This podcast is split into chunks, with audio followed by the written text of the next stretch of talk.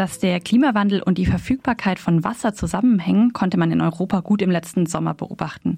Wochenlang blieb Regen aus und wenn es dann regnete, war der Boden so aufgeheizt, dass ein großer Teil des Wassers wieder verdampfte.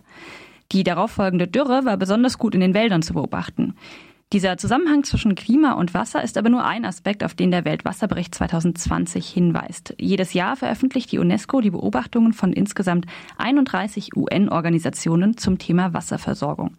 Und mit Lutz Möller, dem stellvertretenden Generalsekretär der deutschen UNESCO-Kommission, wollen wir jetzt über diese Aspekte sprechen. Guten Morgen, Herr Möller. Schönen guten Morgen. Herr Möller, manche Befunde kann man sich leicht vorstellen. Weniger Wasser führt zu Dürren, Nahrungsmittelversorgung und Gesundheit können darunter leiden. Andere äh, in dem Bericht fand ich überraschender, nämlich dass Extremwetterverhältnisse in Metropolen äh, besonders stark sich auswirken können und dass die, die Städte auch eine wichtige Funktion beim Trinkwasserverbrauch haben. Ganz grundsätzlich gefragt, wo liegen denn unsere blinden Flecken, wenn wir über den Schutz der Wasserversorgung sprechen? Also weltweit gesehen werden 70 Prozent des Wassers in der Landwirtschaft verbraucht. Das ist oft Subsistenzlandwirtschaft mit ähm, sehr, sehr ähm, grundlegender Wasserversorgung, ähm, oft vom Regen abhängig. Ähm, hier in Deutschland haben wir die, den größten Wasserbedarf tatsächlich in der Industrie und in der Energieversorgung. Es ist also weltweit gesehen die, der Wasserbedarf ist sehr unterschiedlich und entsprechend ist auch, sind auch die Auswirkungen des Klimawandels auf den Wassersektor von Land zu Land, von Region zu Region sehr, sehr unterschiedlich. Der Weltwasserbericht hat ja das große Thema, was kann der Wassersektor, also von der Wasserversorgung in unseren Städten, von der Abwasseraufbereitung, äh, was kann dieser Sektor zum Klimaschutz beitragen? Und das Zweite, wie kann sich äh, der Wassersektor und alles, was davon abhängt, von der Landwirtschaft über die ausreichende Versorgung der Ökosysteme bis hin zu eben Trinkwasser in den Siedlungen, wie, kann, wie können diese Systeme bestmöglich an den Klimawandel angepasst werden? Der Bericht fordert ja auch dazu auf, Querverbindungen mitzudenken. Genannt wird zum Beispiel der Zusammenhang zwischen der notwendigen Wasseraufbereitung die ja jetzt auch schon existiert, und dem Energiebedarf für die entsprechenden Anlagen. Wenn wir bei diesem Beispiel bleiben, warum werden denn solche Zusammenhänge noch zu wenig mitgedacht? Also erstmal ist natürlich äh, wichtig zu sehen, dass das Thema Abwasser und Abwasseraufbereitung ähm, weltweit gesehen nicht in allen Ländern in dem Maß vorhanden ist, wie das hier in Deutschland, in Mitteleuropa der Fall ist. Wir haben also in vielen Ländern tatsächlich ähm, nur eine sehr geringe ähm, Abwasseraufbereitung. Ähm, es gibt nur also 4,2 Milliarden Menschen weltweit haben keinerlei verbesserte Sanitärdienstleistungen. Die ähm, ein Großteil, also ich, wenn ich die Zahl richtig parat habe, sind es über 90 Prozent des, der Abwässer werden unbehandelt in die Umwelt entlassen. Das heißt, hier ist noch ähm, in, im Bereich der Abwasseraufbereitung noch sehr, sehr viel zu tun. Was da konkret getan werden kann, ist natürlich zum ersten Mal dort, wo es noch keine Wasseraufbereitung gibt, eine solche überhaupt erstmal zu schaffen. Das ist wichtig für die Umwelt, das ist genauso wichtig aber für die menschliche Gesundheit, weil dort, wo Abwasser einfach in die Umwelt entlassen werden, in die Flüsse, in die Seen, da steigt das Gesundheitsrisiko, das, die, die, die, das Auftreten von ähm, leicht verhinderbaren Krankheiten steigt ähm, natürlich ganz enorm. Das heißt, wir müssen erst einmal auf Abwasseraufbereitung schaffen, aber gleich in einer bestimmten Form, die möglichst energiesparend zum Beispiel ist. Und da kommen wir dann auch zu den Fällen oder zu den Ländern wie hier Mitteleuropa, wo es Wasseraufbereitung natürlich, wo es üblich ist, wo alle Siedlungen praktisch an eine ähm, Abwasseraufbereitung angeschlossen sind.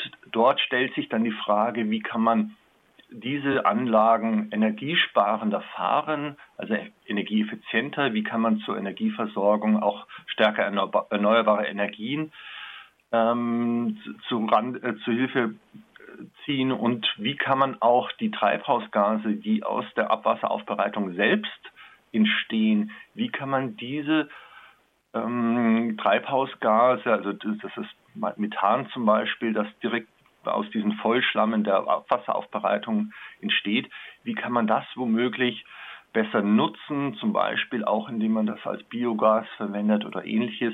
Also es geht um unterschiedliche Fragen und im Fall der Entwicklungsländer und der Schwellenländer, wo so etwas also noch nicht üblich ist, die Abwasseraufbereitung, gleich von vornherein Systeme zu bauen, die eben weniger energieintensiv sind und wo man gleich diese ähm, Treibhausgase von vornherein weg minimiert.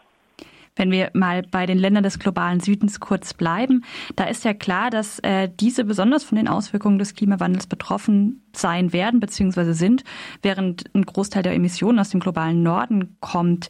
Und für viele Länder des globalen Südens sind solche Investitionen in Wasserinfrastruktur auch oft kaum bezahlbar. Wie könnten denn oder wo könnten denn aus Ihrer Sicht die Staaten des globalen Nordens sinnvoll unterstützen? Natürlich ist die Frage der Fairness, der, ähm, der Gleichheit ähm, und auch der Verantwortung des globalen Nordens gegenüber dem globalen Süden ist da ein ganz zentrales Thema der globalen Klimapolitik.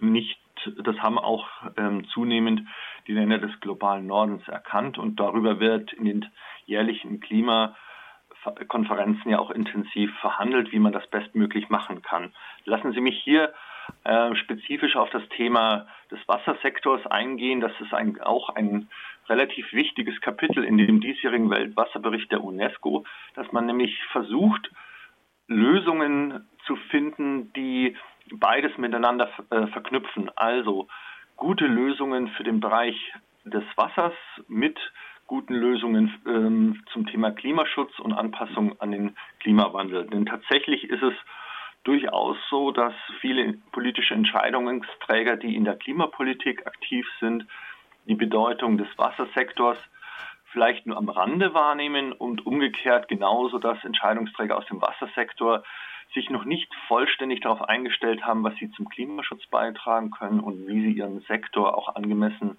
an den Klimawandel anpassen können.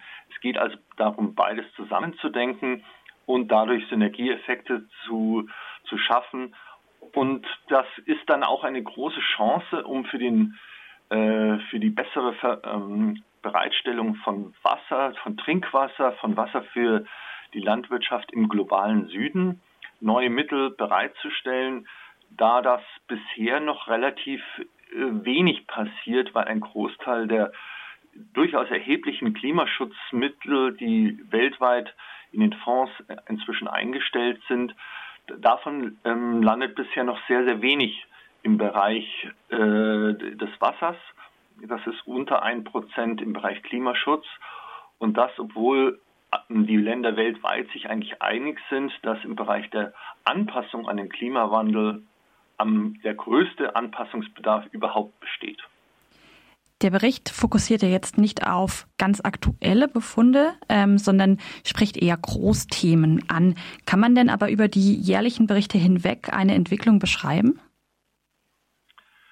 Ja, die jährliche Entwicklung ist in der Tat relativ ernüchternd. Also die Zahl der Menschen, die ähm, Zugang haben zu sicherem Trinkwasser, also die Zahl der Menschen, die nicht Zugang haben zu sicherem Trinkwasser, die steigt tatsächlich von Jahr zu Jahr. Also in jedem Jahr, wenn wir die hier von Seiten der Deutschen UNESCO-Kommission die Zusammenfassung des Weltwasserberichts in deutscher Sprache herausgeben, da kommen in jedem Jahr ein paar hundert Millionen dazu, die praktisch nicht sicheren Zugang haben zu ähm, Trinkwasserversorgung und auch die Zahl derer, die nicht Zugang zu sicheren Sanitäranlagen haben, steigt auch in jedem Jahr. Also bei wir sind inzwischen bei 2,2 Milliarden Menschen ohne sicheren Zugang zu Trinkwasser und bei 4,2 Milliarden ohne sichere Sanitärdienstleistungen. Diese Zahl, Zahl war im letzten Jahr noch niedriger.